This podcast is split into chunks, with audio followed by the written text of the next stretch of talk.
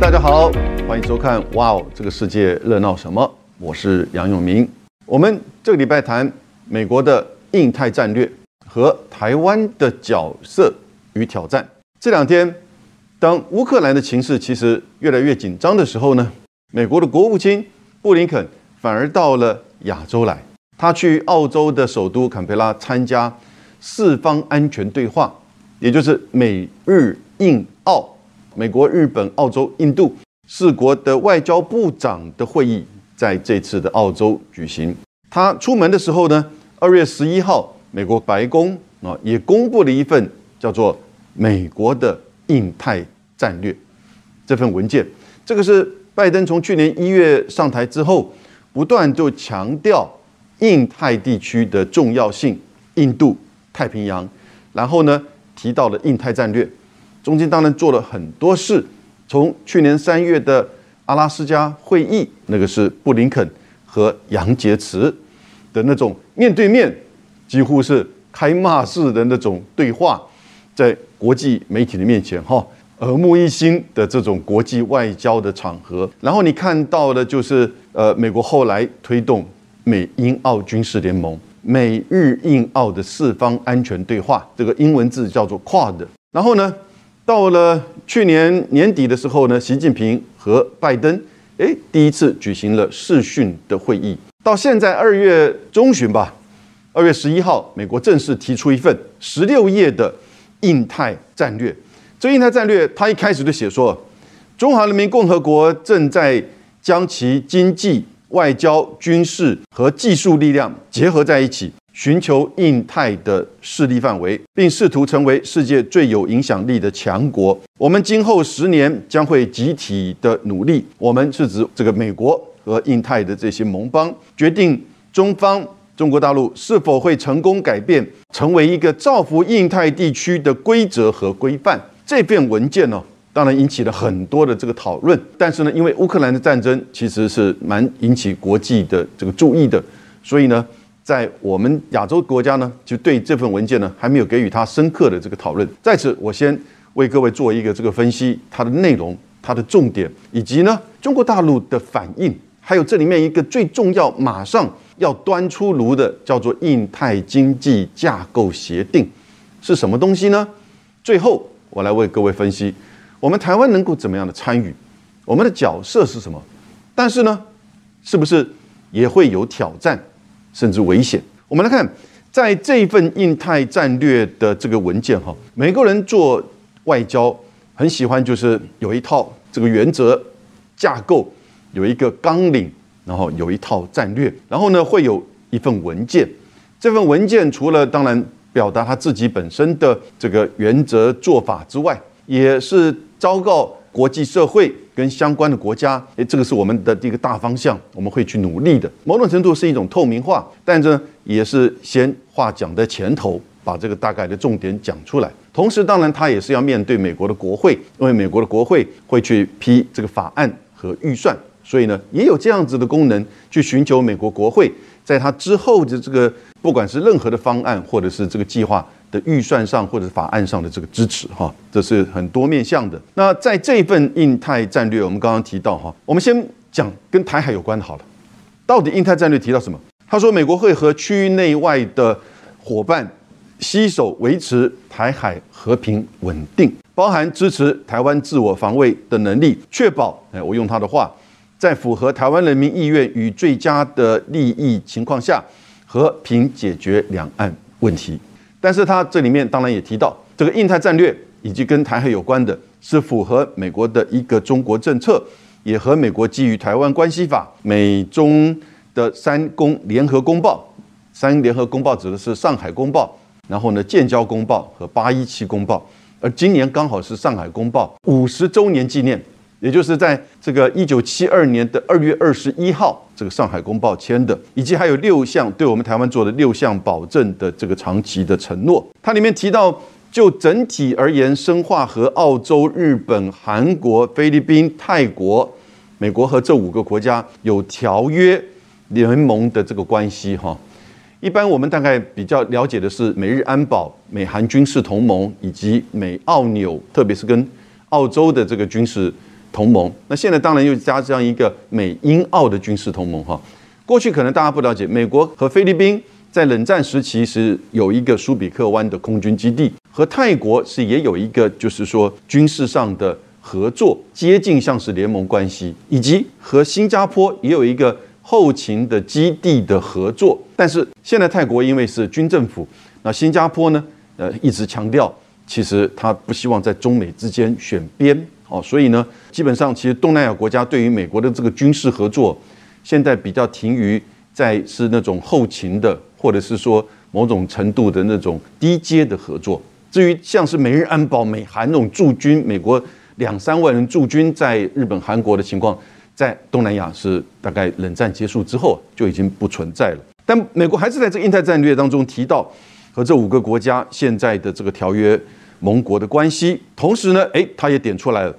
有大概八个国家，他提到印度、印尼、马来西亚、新加坡、台湾、越南，还有呢，强化跟这个东协跟 QUAD，其实是六个国家和和另外两个这个组织，并且和推动印太之间的这个关系哈。各位看，这就是美国提一个叫做印太战略。其实如果更完整的是，他的印太战略提出来最早的时候和中国大陆的一带一路其实是有关联的哈。我们如果把一带一路的这个线也放在这里面的话，你就发现到，其实这个是美国跨太平洋的一个跟主要盟邦的这个结合。那我们刚才看到的那个是呢，就是所谓的四方安全对话，有一个所谓叫做“三四五”包围网，我们用的图就直接把它写成叫中国包围网。其实大家心知肚明，他们当然都是针对。这个中国而来，那这个三是什么意思呢？三就是美英澳，AUKUS，我们念 AUKUS，美英澳，Australia，对不对？然后另外一个四呢，四方安全对话，QUAD，还有五呢，五眼联盟。五眼联盟是什么？五眼联盟就是美加英澳纽的央格鲁萨克逊的这个种族为主的政府的五眼联盟，他们是在安全情报上。的这种交换合作的一种联盟，这个五眼联盟其实有的时候只剩四眼，因为纽西兰呢现在相当程度跟东南亚有一点一样，他不希望在美国跟中国之间呢太明显的靠向哪一边，所以纽西兰有的时候是五眼联盟很明确，有的时候呢他又不跟随了美国或澳洲的这个政策，有他一定的这个自主独立性。有人在三四五之后呢还加了一个叫做七，那叫做 G seven。也就是七大工业国家组织，还有一个 N，那就是 NATO，北约，北约组织。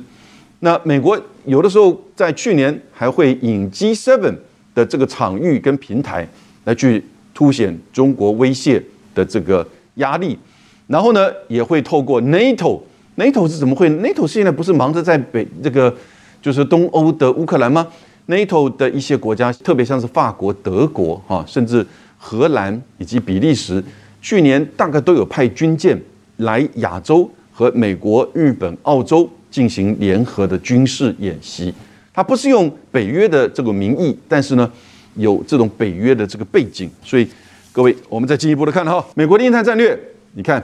整个所构成的就是以美国为中心，连接这些不同的这个国家，然后呢有的是透过直接的。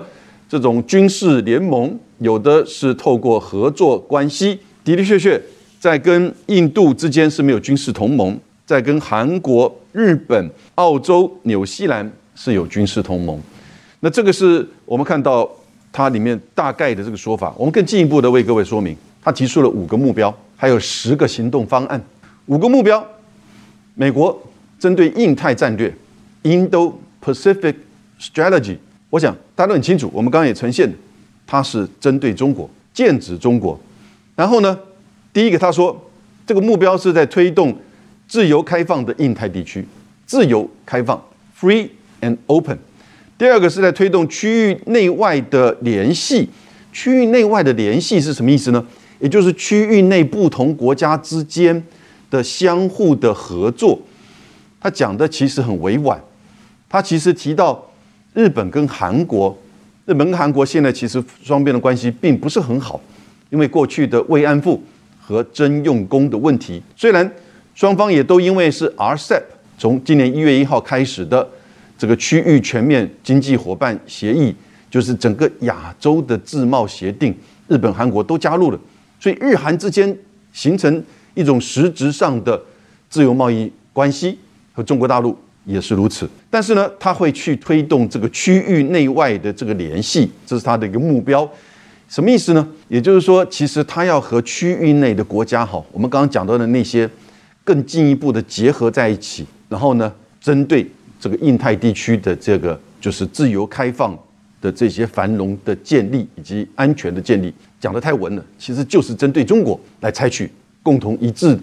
这些政策跟行动。第三个目标，他说推动区域的繁荣；第四个目标，强化印太安全。这个是到目前为止我们看到，其实。去年一整年，美国的印太战略比较集中在军事、在安全层面。然后第五个目标，他说建立区域抵抗这个气候变迁、新冠肺炎等跨国威胁的这个能力。其实他在印太战略当中啊，很明确的，他把三个东西列为当前的急迫，在这个区域的挑战。对，从美国到亚洲，三个东西，哪三个东西？刚提到了气候变迁。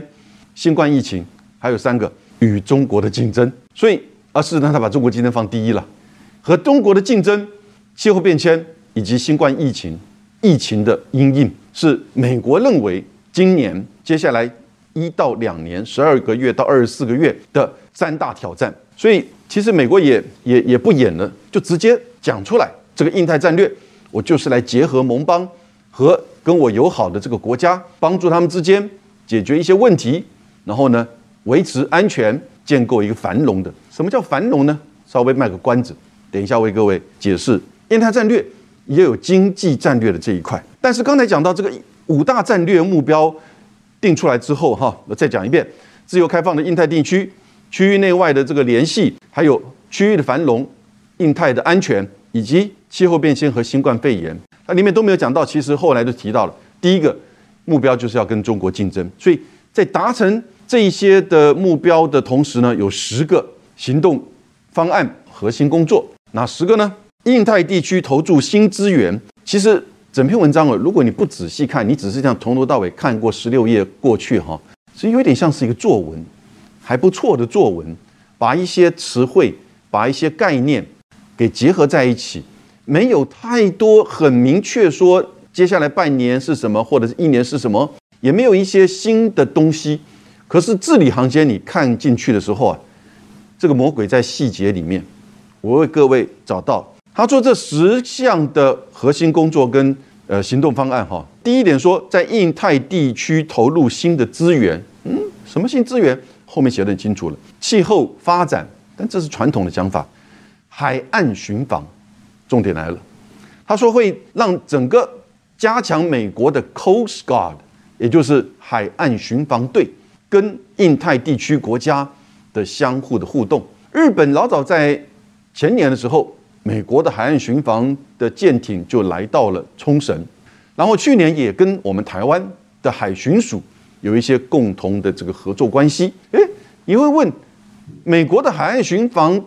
这个舰艇到亚洲来做什么呢？也许它跟美日之间的那个安保当中有那种不是军舰军事。以外的，比如说防止走私啊，或者是这个气毒啊，哈，或这些东西。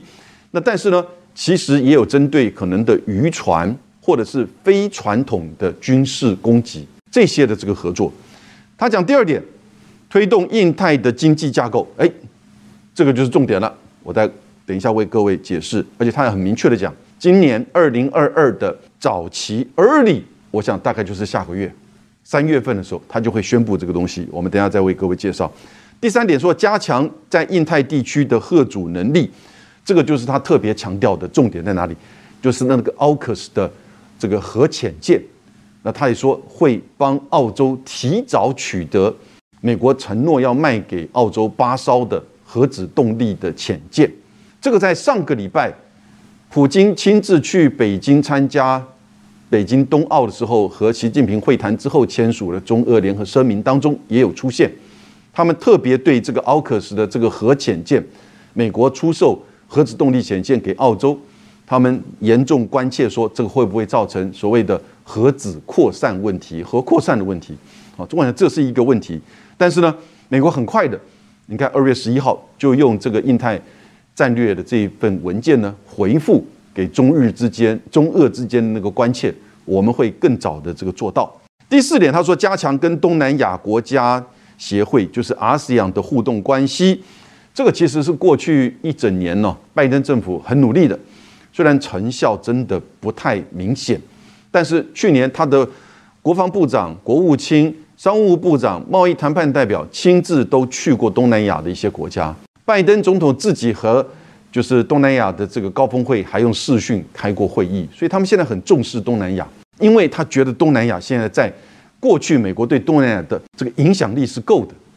但是重视却是差很多。因为东南亚在以前呢，真的不太引别人注意。要不是说这十个国家在一些会议上有的时候经常发言，但让大家觉得，哎，这个十个国家来自于东南亚，有的大有的小，发言还蛮引起注意的。但是呢，这几年它的经济发展，各位，东南亚现在六亿人口。经济如果十个加在一起，它现在已经是个自由贸易区了哈，加在一起比韩国还厉害，大概已经全世界的可能第七大、第八大经济体。东南亚整个东协的十国已经是中国大陆的第一大贸易伙伴，二零二零、二零二一连续两年都是如此啊，所以它现在的这个重要性，而且它现在就是整个供应链跟中国大陆、跟美国也都结合，然后那个中产阶级。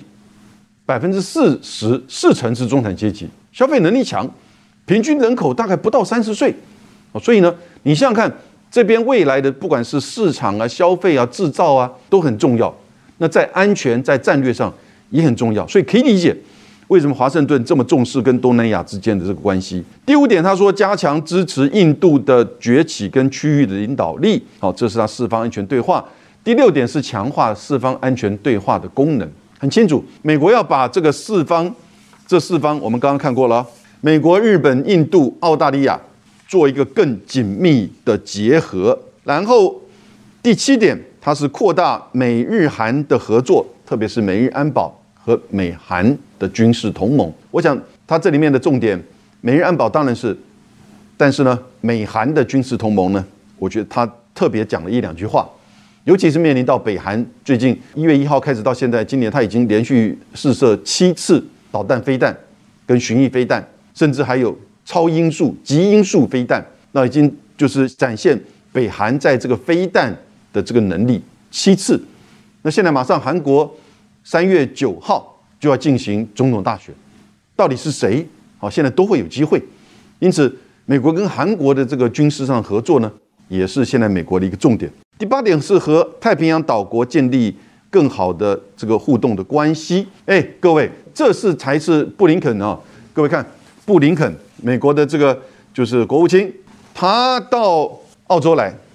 而且呢，他特别强调这是太平洋这个岛国的问题。美国在这一次，布林肯就宣布，美国会在所罗门群岛设立大使。过去没有，过去是由另外的一个这个大使兼任。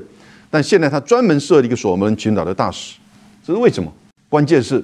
在去年开始，美国就认为中国大陆很可能会突破的到整个太平洋岛屿，会去建设军港，或者是相关的这个设施或安排。那他会担心说，这个会造成整个太平洋以及第二岛屿链，第二岛屿链大概就是整个关岛这个相关的这个沿线哈。然后呢，以及对澳洲的安全的影响，所以呢，他就特别强调重视这一次的这个在太平洋群岛。前一阵不是那个东加，对不对？的火山爆发吗？澳洲其实对东加过去是等于澳洲是觉得这是我的前院呢，都是我的支持的小朋友。结果澳洲东山这个东山王国的火山爆发之后呢，马上他们很紧张的是，哦，原来中国大陆要去帮忙去重建。重铺那个受到影响的海底电缆，而他们担心说，如果这个海底电缆被中国的企业所包下来的话，会不会整个影响到整个区域的这种通讯等等之类？所以，相当具有战略的这种思维，尤其是站在一个防止甚至进一步去针对中国的这个战略的这个发展。哈，第九点，那支持良好的政府治理和问责制，这个东西你看不太懂。支持良好的政府治理，后面那句话他讲清楚了。他说，避免这些国家啊，区域的国家、亚洲的国家啊，贪污更加的严重，而使得外国的援助哈得以进来，或者是外国的这些协助，或者是经济上的这种援助，而使得这些国家呃出现了贪污的这种情况。当然，他都没有讲谁啦。外国援助在这个区域，还有外国还有哪些援助呢？其实我们台湾对太平洋国家的援助蛮多的哈。那过去我们在争就是所罗门群岛的时候呢，其实呃那个时候澳洲呢、纽西兰对我们台湾还有一点不谅解，因为我们在跟北京呢政府都在争，就是说所罗门群岛这个邦交关系。这里面他讲支持缅缅甸的民主，最后他当然说支持开放、具有韧性、安全、值得信赖的这个科技。这个讲的都是供应链安全跟科技管制哈，各位，整篇文章十六页其实并不多，因为他谈的那个内容很多。我刚刚为各位介绍了五个目标，然后呢十个他的这个行动方案。那文字都不多，但是里面呢，他都谈到了关键的核心，加上我为各位的这个说明，就大家知道它的整个这个重点哈。那我们现在讲的是什么？印太经济框架或印太经济架构。叫做 Indo-Pacific Economic Framework 经济架构协定，这个是去年呢，美国的就是商务部长雷蒙多到亚洲来，他首先提出来这样一个观念。其实老早那个拜登也有这样提过，但是他就很清楚说，在去年的十一月到亚洲来，他说我们要提一个叫做印太经济框架协议架构协议，我们还用架构协议，这是什么东西？因为早期在奥巴马时候，他推一个叫 TPP，后来川普把它直接退出，然后呢，日本就把它改名叫做 CPTPP。二零一八年的十二月就开始生效，十四个国家在亚洲大概有个十个国家，所以呢，就是一个什么东西，就是一个高标准的 FTA。那跟这个 RCEP 只是程度上的这个差别。现在英国提出要成为新会员。中国大陆提出新会员，我们台湾也提出是要参与这个新会员。现在韩国可能也会提出参与到这个 CPTPP。可是呢，美国会不会回来？这当然你希望你美国也回来啊。美国的市场才是我们重视的。美国能够有这个领导力的话，是 CPTPP 它的影响力更大。但是美国从川普到现在拜登就很清楚的告诉大家，美国在短时间之内不会参与签署任何双边或者是多边的。自由贸易协定为什么？他说会影响到美国的劳工的标准和环保的议题，这是表面化。真正的是，美国的选举已经不允许这个议题再出现了，因为这个选举现在针对这种开放市场，过去哈，因为美国强，而且外贸只占它很小的这个 GDP 的比例哈，所以呢，他愿意用他的市场开放给别的国家，当然同时也要求别的国家开放。可是呢，别的国家的商品可以卖到美国来赚美国的钱，但是呢，它的市场开放之后呢，通常都是美国的科技产品啊，或者是说一些这个比较高科技的东西呢，哦，或者以及金融哦，服务业会进入到这个国家。在这样一个情况之下，这个自由贸易嘛，但是慢慢的，美国开始越来越不重视制造业，跟现在的德国不一样，跟现在中国要走的方向也不一样。中国过去。有一点在学美国模式，因为美国到后来对于科技创新，还有最重要的金融服务业，尤其是金融业跟服务业很重视，哦，所以呢，很多人在美国喜欢念 NBA，喜欢念念法律的这个学位，当律师都在做什么？都是在做比较金融、法律呃相关的这些服务业。那这方面是做得很好，但是全球的市场也在它的主要的这个就是掌控。可是这不是制造业，因为毕竟。能够从事的这个人口是有限的，你大概都是要一定的这个学位跟经验，对不对？可是呢，广大的制造业却受到影响。因此，你看为什么川普赢？美国中西部一些真的比较低收入低的这些白人，其实是美国可能最贫苦的这些一个阶层，不只是在城市里面的黑人或者是西班牙裔。那这些白人却感觉到，你美国人好像经济越来越好，可是我完全没有受贿，所以川普就受贿于。这样子的一个因素之一了，来当选。那现在他知道了，美国要把制造业拉回美国，但是很难。他现在还是在这么做，但是至少在科技这个层面，他要这么做。可是呢，眼前就是什么？他不能够再去签任何的 FTA 啊，或者是 RTA 就区域的贸易协议，或加入到 CPTPP，他不可能那么做，那是政治自杀。因为选举上你很难去诉求给一般的这个老百姓说，你看他又在开放我们的市场，他又在等于是拉低我们劳工的标准。因为美国的这个每每个人的这个薪资都很高的哈，但是呢，他现在想要有一个经济的这个战略，也就是提一个叫做印太经济架构协议，还没有提出来。但是我们现在看到大部分就是针对半导体供应链、数位贸易，还有人工智慧 AI。以及一些出口管制，还有绿色的这些能源技术等等，要设定标准，而且由这个标准来设定你的市场准入啊，叫 market access 市场准入，也就是说你要符合这些标准跟前提，哎，你才可以进入到我美国的市场。某种程度，这个当然也是在确保他自己本身的供应链安全和技术的保障，但同时。也再是针对中国大陆的这种所谓的技术的排除，或者是确保他自己本身的供供应链安全哈。那我们要等它真正出来之后啊，我们再为各位比较详细的谈。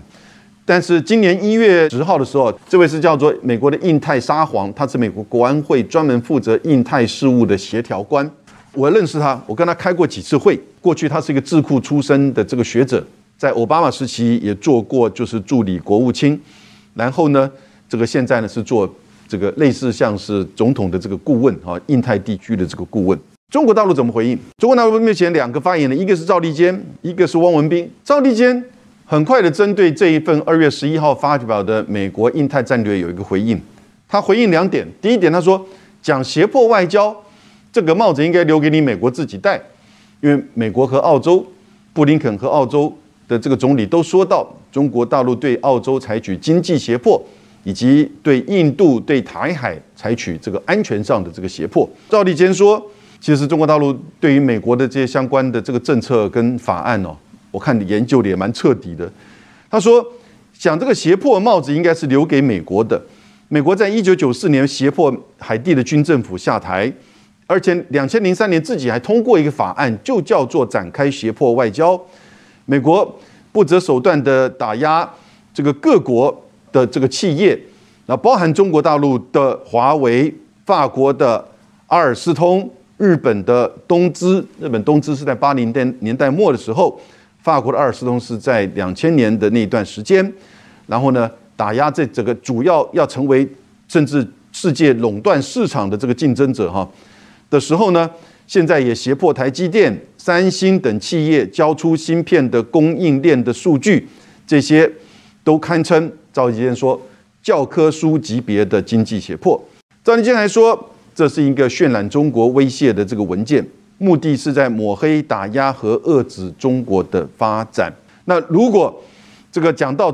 咄咄逼人的话，如果美国自称第二，就没有一个国家敢称第一。这个赵立坚是中国大陆所谓的战狼外交的代表性人物了。那还有一个比较看起来文质彬彬的汪文斌，他就在十四号的时候，他回应说，美国发布所谓的印太战略是说一套做一套，声称要推动地区的自由开放，实际上是透过像是美英澳的军事同盟、四边的这个机制，做一个封闭的排他的小圈子，然后建构这些小圈子的这个规则。诶，这有点重复这个中俄联合声明里面所提到的。他指出，美国声明要加强地区的安全，但却在制造严重的对立，而且推动核扩散的风险。然后呢，形成就是说，这整个以东盟为中心的区域合作的框架的这些架构，像是 APEC，像是 RCEP，要冲击这些架构，因为它指的大概就是针对我刚刚提到的那个印太经济架构协议。确实内容还没什么，但是。已经有一点山雨欲来。好了，我们最后，我们台湾的角色跟参与呢？台湾在整个美国的印太战略当中啊，我觉得有三链的价值。对华盛顿，对美国而言，哪三链？第一岛屿链、半导体产业链，还有呢民主、人权、民主价值链。第一岛屿链是安全面的，半导体产业链是科技经济链，民主价值链，就是意识形态、政治制度的层面的。在去年一开始，其实就以及到这一次的印太安这个战略当中文件当中啊，就特别的把台湾台海安全的议题给区域化、给国际化，也就是在这个场合都会去强调重视台海的安全跟稳定。虽然同时他也在强调一个中国政策，那北京这边在指控他，其实已经在掏空一个中国的政策，相互都在做这样子的指责。半导体产业链层面呢，是指科技面，这个是供应链，我想大家都很清楚。我们台湾在半导体产业，尤其是晶片制造的这个层面，是世界这个前茅，而且群聚的这种厂商非常的多，占据有非常重要的这个角色。在更早以前，我们台湾当一发生地震的时候，那个纳斯达克的股票都会受到影响。现在，尤其是在这个中美的科技战。科技战就是美国对中国的这些科技公司哦，采取管制哦，限制美国的技术的这个商品哦，不得出口，有一些这个实体名单。然后呢，当然你看到在疫情情况之下，这个供应链的这种顺通畅的问题啊，塞港的问题啊，供应链的安全的问题，那现在马上他要提出印太经济架构协议哈，那就是将来我看我们台湾在这个。半导体产业上面一定会被这个包包纳进去。第三点提到的民主价值链，那就是意识形态层面了，那就是美国在推的自由国际秩序的这样一个体制，和民主国家、自由国家和他的盟邦来共同对抗，像是中国大陆和俄罗斯，那就多了啦，还有很多这些这个非民主国家挑战美国秩序，有什么危险？有什么挑战呢？第一个。我们可能会不会成为一个代理人战争的场域？当两个大国，尤其是两个都是核武国家的时候，过去的经验告诉我们，他们不会直接发生战争，台兵一定会透过第三国、第三地要去牵制对方，或者是消耗对方的这些内战，或者是直接的这种协助战争的这个冲突。那因此，这是一个代理人战争的可能的这种场域。那这个是我们台湾自己要警惕的。那美国到现在还在喊一个中国啊，对不对？他也说反对台独啊，而且他对于协防台湾也从来没有明确的这种承诺，因为他叫做战略模糊。虽然我们不断的有些人，美国的学者、美国议员也说要战略清晰，要战略清晰，要明确就出来要去保护台湾、协防台湾，但美国应该绝对不会这么做，因为从军事面、从经济面、从战略面不符合美国的利益。可是台海发生战争。也不符合美国、台湾或者是中国的利益啊，所以怎么去维持这个稳定，这是需要高度智慧以及审慎的这个政策。第二个科技的层面哈，我觉得会有三个情况。我们现在看起来到目前为止是左右逢源，美国要买我们的台积电相关的这个晶片，也要台积电到 Arizona 去设厂去投资，然后呢，中国大陆也需要我们的这些科技产品。我们去年跟中国大陆这个顺差达到一千七百亿美金，史上最高。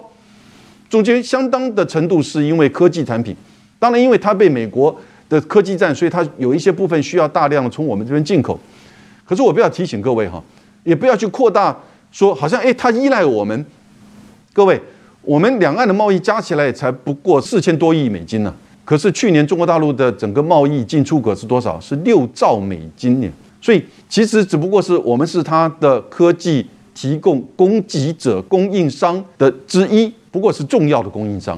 啊，所以也不要也不需要去妄自菲薄。但是会不会左右逢源，会变成当美国的经济框架协议出来的时候呢，我们就被迫选边，变成鱼与熊掌无法兼得。那我比较担心的是，如果当美国一旦限制我们的输出到中国大陆的商品，然后呢，又开始要求我们的台积电跟不断去美国的投资，美国也在开始跟中国大陆一样，两边都开始在寻求技术自主、供应链安全，建立起他自己的群聚跟供应链的产业链。到最后，我们会不会变得赔了夫人又折兵啊？这个是可能要往前看，必须要警惕的哈。最后一点，民主跟价值理念，当然民主的价值是我们所坚信的、所支持的。可是呢，必须要提醒各位，国际政治、国际社会、现实主义才是王道。现实主义并不是跟民主、跟意识形态绝对对立、绝对背道而驰，不是，不一定。但是呢，绝对要以现实主义，要以谨慎，要以理性的这个方式来去看我们自己台湾的一切。那但是有时候你会有越来越明显的，就是说在这个国际跟我们台湾的这些新闻话语权的这种报道上，哈，会有越来越倾向于这种比较非理性的。那我觉得大家也要看清楚，哪些是真的有这些依据的，哪一些是这个国家为他自己的利益的，别的国家哪一些是政治人物位于他的为了他的选举的。国际社会越来越复杂。国内也是如此。那在这边为各位特别的，从美国的印太战略的出炉，这是二月十一号公布的哈。特别是在这个乌克兰情势更加的紧张的情况之下，美国还是持续的关注印太的这个战略，表示呢，它其实对于中国的崛起、对美国的挑战呢，才是真正的深刻、耿耿于心，然后非常警惕的。所以这个时候呢，提出了一个这样子的印太战略。涵盖的这个层面，几个目标，十个工作方案，很快的，我们就等待它最新的、即将出炉的美国的印太经济架构协定会是怎么样内容，我们再来为各位做进一步的分析。今天到这边，谢谢大家，拜拜。